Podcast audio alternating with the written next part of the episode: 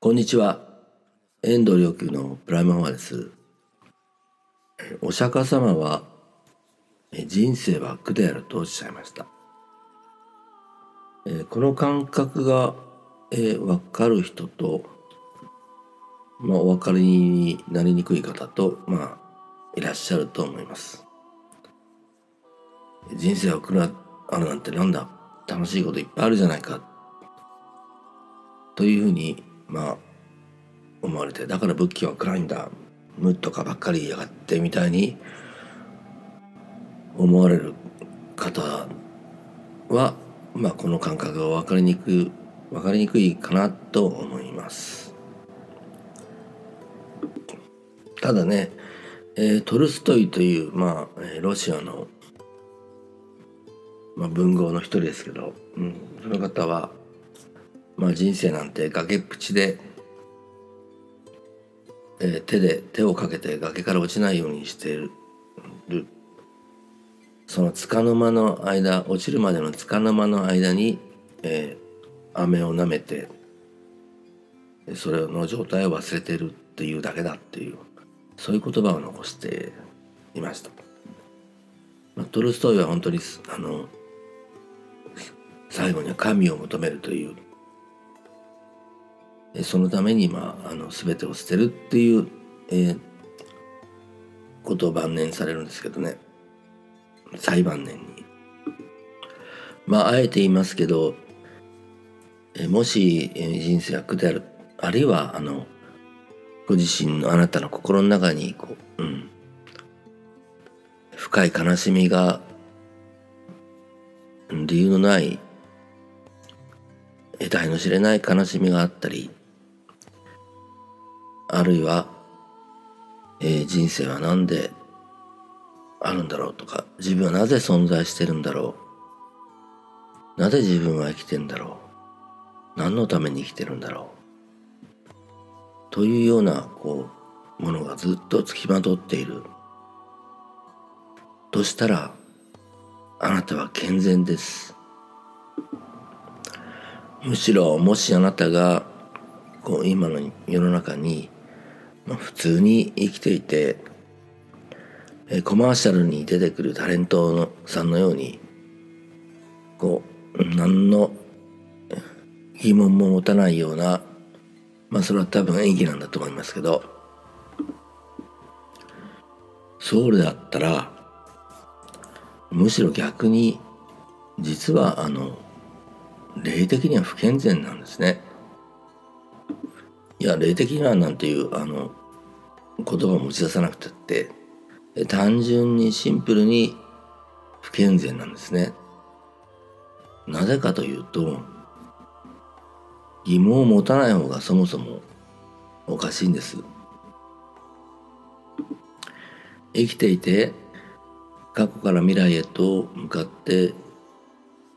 生から死に向かっていってもしそれで自分は何のためにこんな旅をしてるんだ人生のどこに向かっているんだということを思わないとしたらそれは目的地を知らないまま電車に乗っていて何も思わないというのとまあ同じです。乗ってそうですよね電車に乗ってえー、目的地がわからないあるいは知らないあるいは考えないそういうことって普通はないですよね。でも我々はあの生から死に向かって過去から未来に向かって、えー、生きてるわけですけどそれを全然考えないゴールをねつかの間、えー、その車中風景のことだけを、まあ、一喜一憂してわからないまま考えないままということだとしたらこの肉体の乗客としては、えー、非常に、まあ、不自然ですよね。考えて当然なんです。行き先がわからないまま、えー、乗り物に乗ってるのですから不安になって当然なんです。えー、しかも目的地などないという人がいたり目的地はあると言ってもさまざまな人がさまざまなことを言って情報は多いけれどで一般的に考えられているのは嘘かもしれないしいやとにかく考えないようにすればいいんだ。それよりもということでむしろ。え安全の方を考えるように。えなぜなら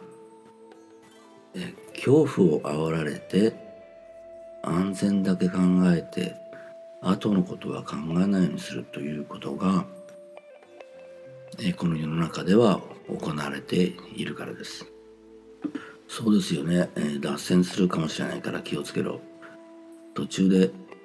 止まるかもしれないから気をつけろ。えー、燃料がなくなるかもしれないから気をつけろ。そんなことをずっとこう、えー、言われて行き先を考える暇もなくそして何のためにということも考える余裕もなくただひたすら肉体という列車に乗り続けている。